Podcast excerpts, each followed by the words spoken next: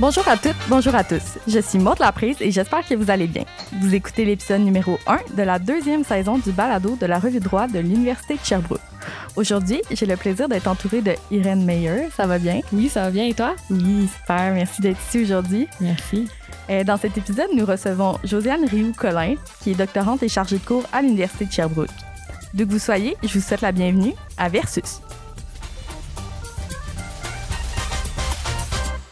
Donc euh, aujourd'hui, on reçoit euh, comme invité Maître Josiane Rioux-Collin, euh, qui va venir nous parler d'un article qu'elle a écrit en fait qui va être publié cet été dans la revue de droit de l'université de Sherbrooke qui porte sur la discrimination basée sur le poids.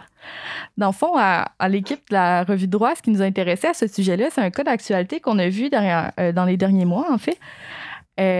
Qui parlait en fait de l'histoire de Marie-Christine Lanoux. Je ne sais pas si ça va sonner euh, des cloches pour nos auditeurs. En fait, c'est une infirmière euh, dans le courant du mois de décembre 2020, si je me souviens bien, qui a été refusée à l'emploi par le CIUS de l'Estrichus euh, parce qu'elle avait un IMC supérieur à 40. Donc, elle, en fait, elle déplore que le CIUS ait refusé de l'embaucher simplement à cause de son indice de masse corporelle.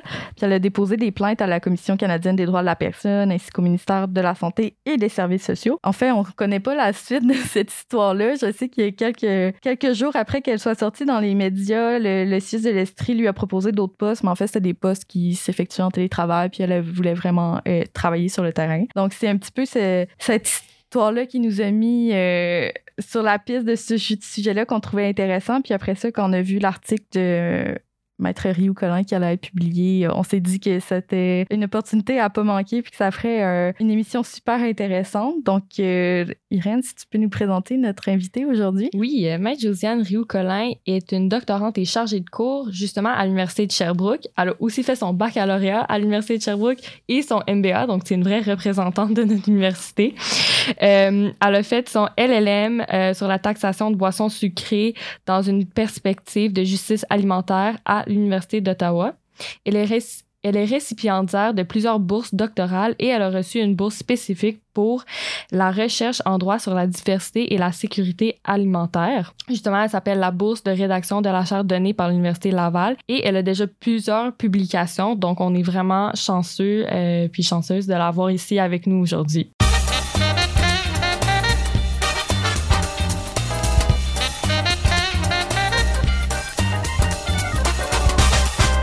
Donc bonjour, Josiane. Bonjour, euh, merci beaucoup pour l'invitation.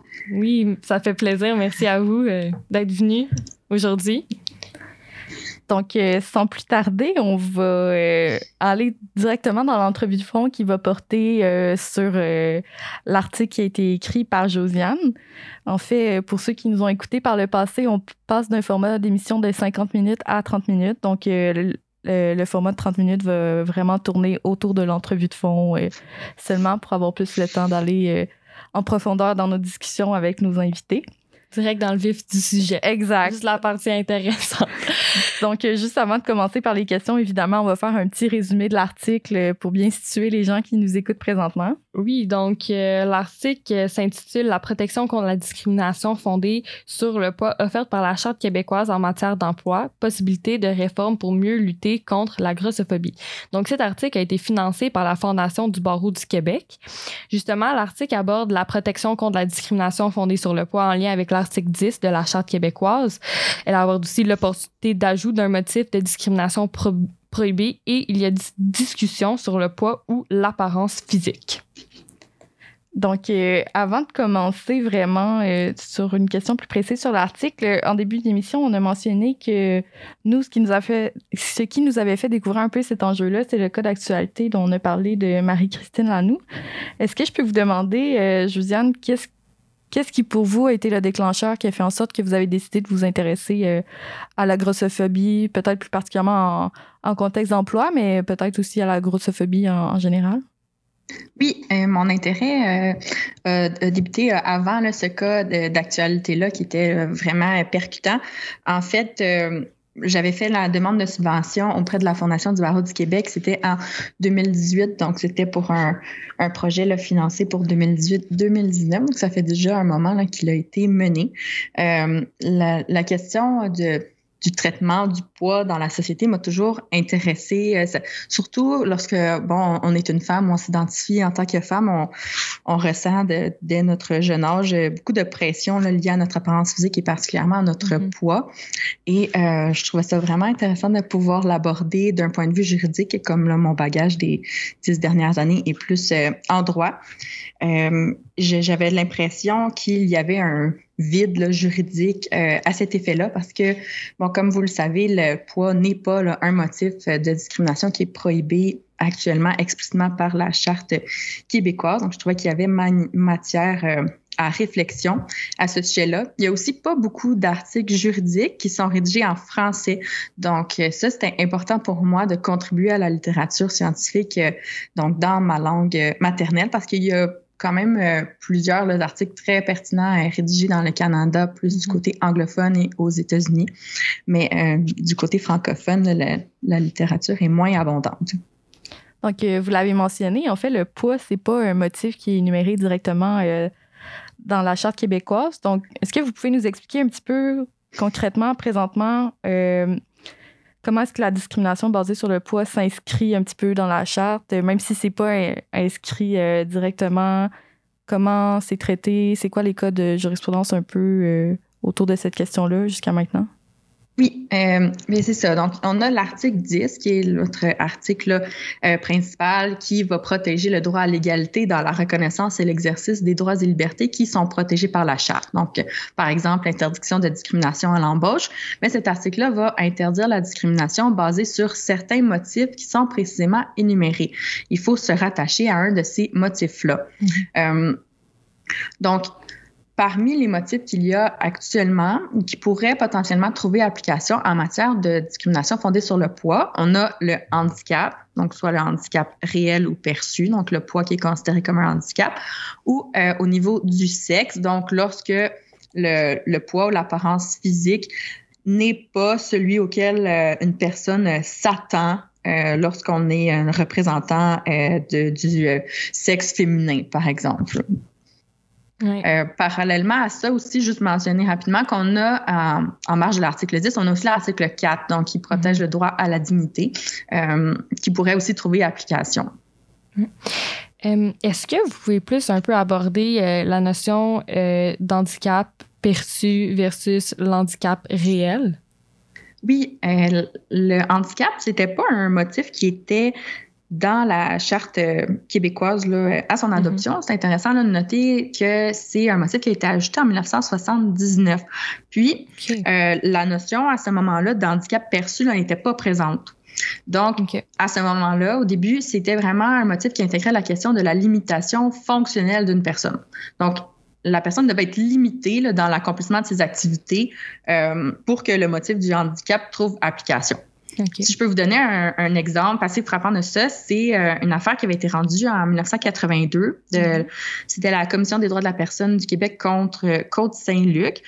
Euh, dans cette affaire-là, on avait un policier, donc, pas un policier, pardon, un pompier, donc une personne qui occupait un poste de pompier préventionniste. Puis cette personne-là avait été congédiée à cause de son poids. Donc, on trouvait que son poids était trop élevé, mais la Cour supérieure, dans cette affaire-là, avait déterminé que le poids du pompier préventionniste euh, ne le limitait pas dans ses activités. Donc, ça ne pouvait pas être considéré comme un handicap. Et dans ce cas-là, le congédiement n'avait pas été considéré comme illégal. Euh, c'était vraiment juste à cause de son, de son poids qui n'était pas, ne, convenait pas, même si son poids ne l'empêchait pas d'exercer ses fonctions euh, de manière adéquate. Donc, c'est vraiment surprenant quand on regarde ça avec nos yeux euh, de 2021, la décision qui a été rendue là, en 1982. Mais ça, comme je vous dis, ça l'a changé. Donc, en 1999, la Cour suprême a rendu une décision importante sur la notion de handicap, donc mm-hmm. disant que le handicap pouvait résulter euh, d'une limitation physique, donc comme je disais, fonctionnelle, mais mm-hmm. aussi d'une construction sociale, donc un handicap qui serait seulement perçu. Euh, puis si je peux donner un exemple en termes de poids, bien c'est que le poids pourrait constituer un, handicap dans le sens où euh, notre poids nous empêche d'effectuer une une activité qui est requise, mais aussi seulement être perçu par notre employeur. Donc, l'employeur, en nous regardant, perçoit qu'on notre, notre, notre poids pardon, va nous empêcher de faire quelque chose, même si ce n'est pas le cas. Non?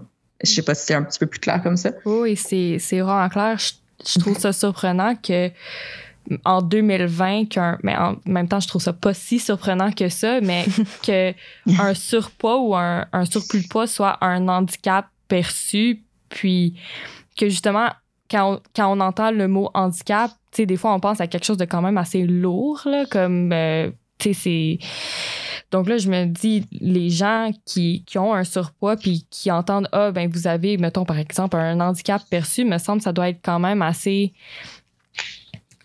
je sais pas comment confrontant. Ouais, confrontant pour ces personnes-là dire ah handicap à cause d'un surpoids. Oui, euh, vraiment, c'est vraiment pertinent ce que ce que vous dites. Euh, il y a plusieurs personnes qui justement militent pour l'ajout d'un motif spécifique au poids mm-hmm. parce que euh, euh, c'est pas acceptable pour ces personnes-là que euh, le poids soit assimilé à un handicap. Hein, parce que c'est le poids d'une personne ne fait pas euh, automatiquement d'elle une personne en situation de handicap. Puis il y a aussi toute la question de confondre le poids à une maladie. Donc, on, mhm. assimile le, poids à une maladie lorsque c'est euh, vraiment pas c'est vraiment pas le cas. Donc, c'est pas le poids en tant que tel qui est euh, le, le, problème. Puis euh, c'est vraiment une déconstruction de biais cognitifs à faire. Donc, il y a un gros travail à faire. Vous, vous, pourriez être surprise de voir les, les préjugés qui sont associés à la grosseur. Euh, donc, il y, a plein d'études qui ont été faites sur euh, le nombre de personnes qui préféreraient être divorcées ou perdre 10 ans de leur vie plutôt que euh, d'être gros ou des choses comme ça. Donc, c'est assez choquant. Là. Hmm.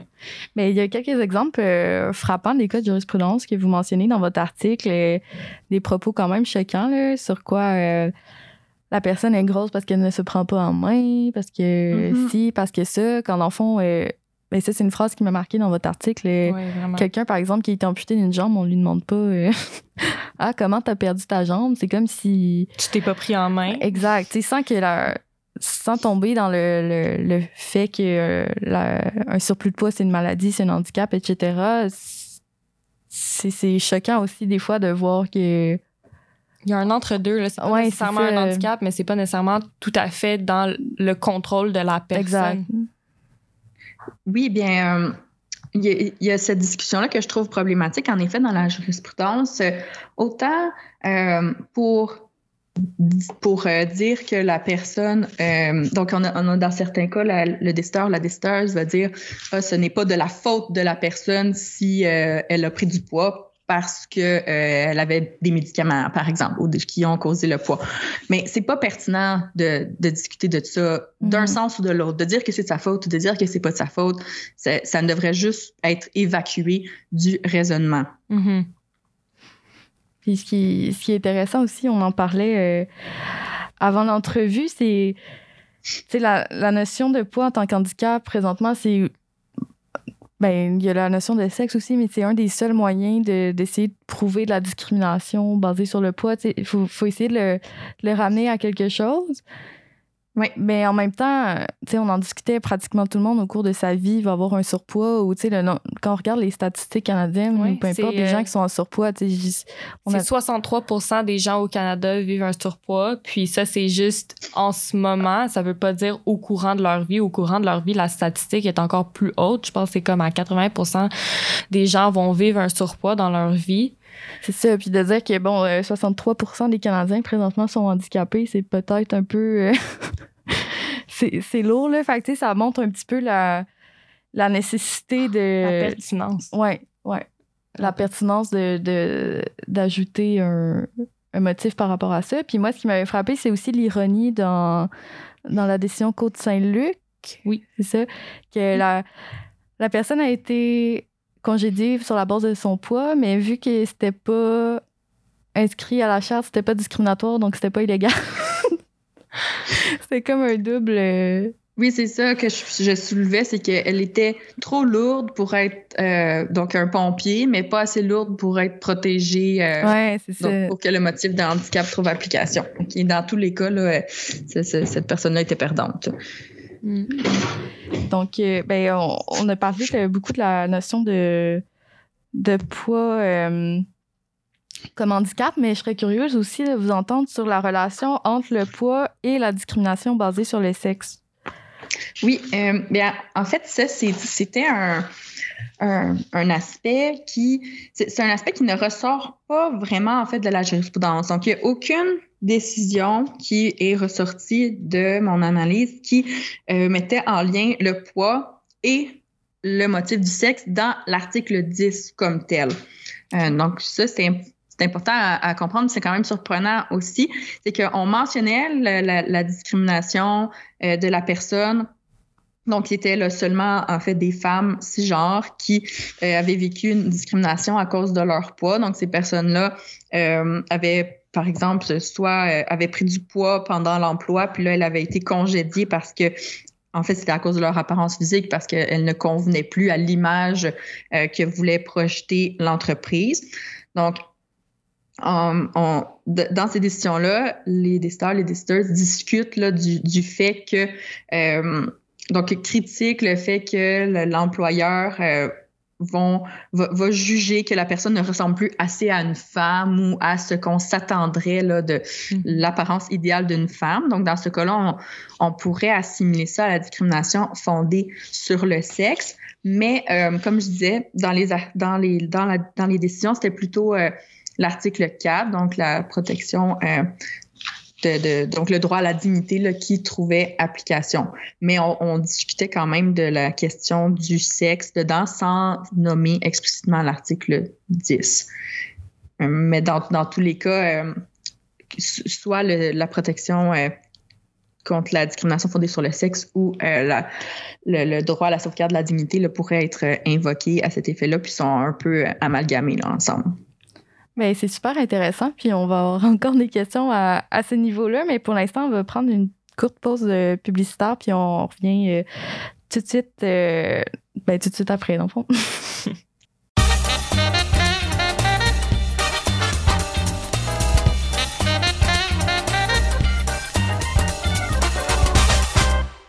Donc, euh, de retour à Versus, saison 2, épisode 1, avec euh, Josiane Rilou-Collin, où on parle en fait euh, de la discrimination basée sur le poids dans le contexte de la Charte québécoise.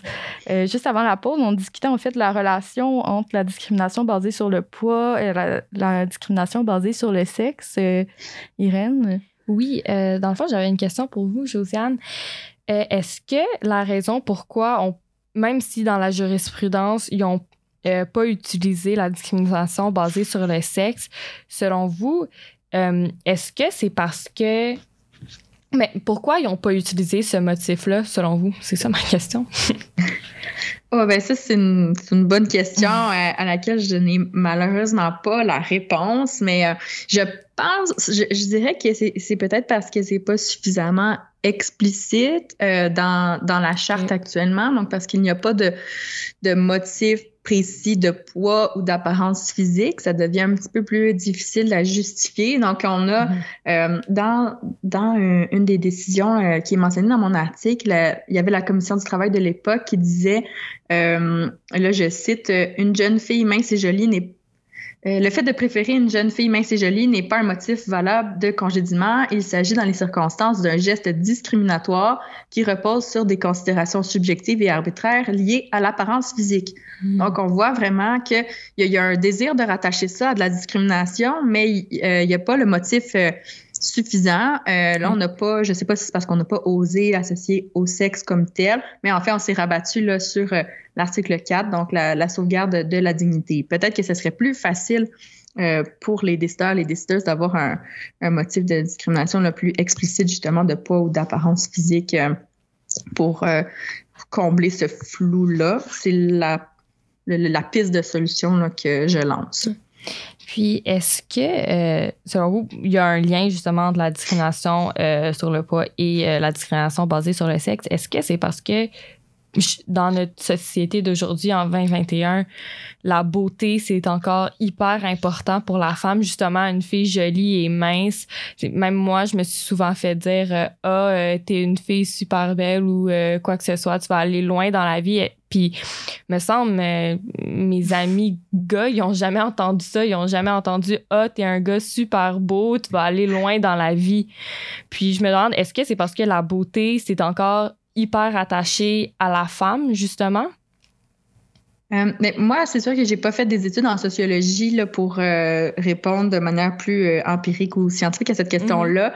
mais je pense que votre intuition est bonne. Là. Mm-hmm. Donc, puis c'est, ça, ça date pas d'hier. j'ai des des citations, des références dans, dans mon article qui, qui sont autant pertinente maintenant qu'elle était avant, comme le, tribunal des droits de la personne qui disait euh, dans la fin des années 90, il y a des gens qui pensent qu'une personne qui n'est pas une, euh, n'est pas une femme à moins de rencontrer l'image stéréotypée qu'ils ont des femmes. Mm-hmm. Puis là, on parle de, de ces attributs physiques et caractéristiques sexuelles euh, évidentes. Donc, on, on, a encore cette pression-là qui est assez importante, malheureusement. Puis, mm-hmm. on attribue des caractéristiques aux personnes comme euh, euh, une, meilleure, euh, des meilleures performances ou une plus grande productivité, une plus grande fiabilité à des personnes seulement à cause de leur apparence physique et plus particulièrement leur poids. Oui. Moi, j'aimerais savoir, pour continuer un peu dans cette veine-là, je ne sais pas si ça ressort de la jurisprudence que vous avez analysée pour votre article, mais quand je, lisais ça, je me questionnais dans le sens où je suis vraiment d'accord avec l'idée que, bon, euh, souvent, euh, une femme, son apparence physique, ça va avoir plus d'impact, admettons, dans, dans son avancement de carrière, etc., que, que des hommes. Puis je pense que c'est quelque chose que la majorité des femmes ressentent, puis de par mm. leur expérience de vie, vont avoir tendance à s'entendre là-dessus. Mais en même temps, je me questionnais devant un tribunal, il reste qu'il faut que tu établisses des preuves, il faut que tu fasses des liens de causalité, etc. Est-ce que ça peut être ça un peu un obstacle de. Tu sais, ça va être difficile à prouver le ben, lien entre toi et sexe, dans le fond? Ah, excusez-moi, j'ai pas bien compris là. Non, c'est pas grave. C'était dans le sens, je, je comprends l'idée, mais en même temps, euh, vous l'avez expliqué, c'est peut-être moins évident de le prouver, de, le prouver puis de le voir exactement que bon discrimination basée sur le poids, on passe par le sexe puis que les deux sont reliés dans le fond.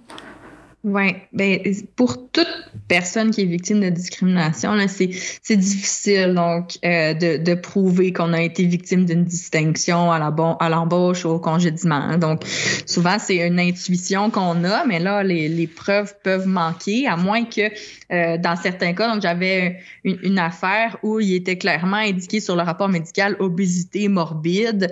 Ben là, c'était plus facile d'avoir une mm-hmm. preuve qu'on avait été discriminé.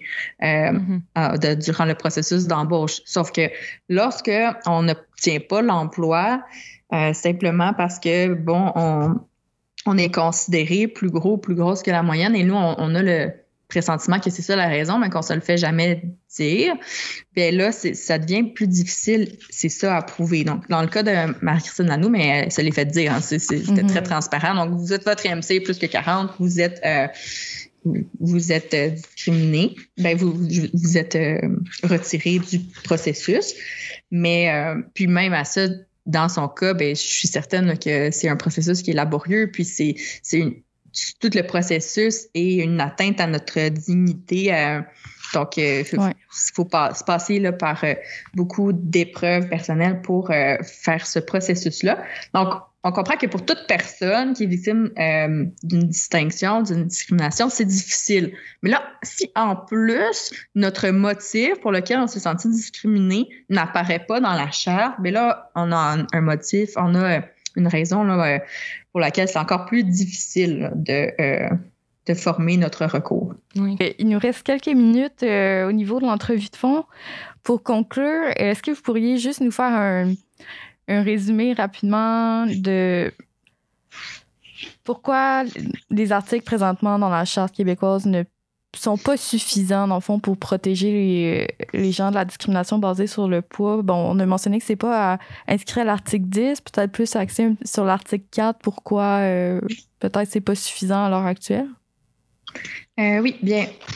je, la charte, c'est un, la charte québécoise, c'est un document qui est vraiment au cœur des valeurs de la société. Hein. Donc, la, Charte québécoise va refléter les valeurs de la société. Et euh, d'avoir l'inclusion d'un motif comme ça, comme le, poids, ça permettrait, euh, selon moi, de se symboliser davantage l'importance de ne pas discriminer selon le poids. Ça pourrait, euh, ça pourrait permettre de contribuer à éliminer des préjugés, des stéréotypes que vivent les personnes euh, qui sont en ce moment discriminées selon leur poids. Donc, euh, je pense que c'est important que ça se fasse à cet effet-là. On en a parlé, puis je regrette même de ne pas en avoir parlé davantage dans mon article de euh, de toute cette problématique-là de, des, biais cognitifs que mm-hmm. nous avons en tant que société en ce moment à l'égard de la grosseur. Et je pense que ça, serait vraiment un pas en avant euh, de d'inclure le motif euh, soit de poids ou soit d'apparence physique. Euh, j'ai pas, et là je le mentionne dans mon article, je, je n'ai pas été jusque-là dans mon analyse de dire est-ce que ça devrait être le poids, est-ce que ça devrait être l'apparence physique? Il y a des euh, donc il y a des endroits dans le monde qui ont choisi le poids et la taille, d'autres l'apparence physique, et ça serait de voir quel euh, motif est le plus euh, donc efficace, lequel rencontre davantage l'objectif. Mais euh, dans tous les cas, là, je pense que ça serait un, un pas en avant, que euh, c'est pas suffisant actuellement. D'abord, le handicap, euh, ce n'est pas un motif qui est adapté pour euh, tous les poids, pour toutes les tailles. Puis le sexe, évidemment, non plus, hein, qui va couvrir seulement la moitié de la mm-hmm. population. Ben super. Euh, on vous remercie vraiment euh, d'avoir accepté l'invitation. C'était vraiment une discussion euh, super intéressante. Puis on rappelle à ceux qui nous écoutent que s'ils veulent en apprendre plus sur le sujet, on n'a pas encore la date officielle, mais votre article va paraître dans le prochain numéro de la RDUS qui devrait sortir au courant de l'été. Donc, euh, si jamais ça intéresse euh, les gens qui nous écoutent, vous pouvez vous procurer la RDUS euh, en format papier. Sinon, ça va toujours être disponible en ligne sur le site de la RDUS. Donc, Mike Josiane Rioux-Colin, merci beaucoup. Ben merci beaucoup, ça a passé tellement vite. Euh, j'aurais aimé ça parler encore plus longtemps avec vous. Merci euh, de l'invitation encore une fois. Bonne journée. Merci. c'est toujours ça le problème. Une fois que la discussion a commencé, on aimerait ça continuer, puis il y aurait tellement de choses à dire, mais malheureusement, on est limité par le temps. Donc, euh, merci beaucoup. Bonne journée à vous. merci.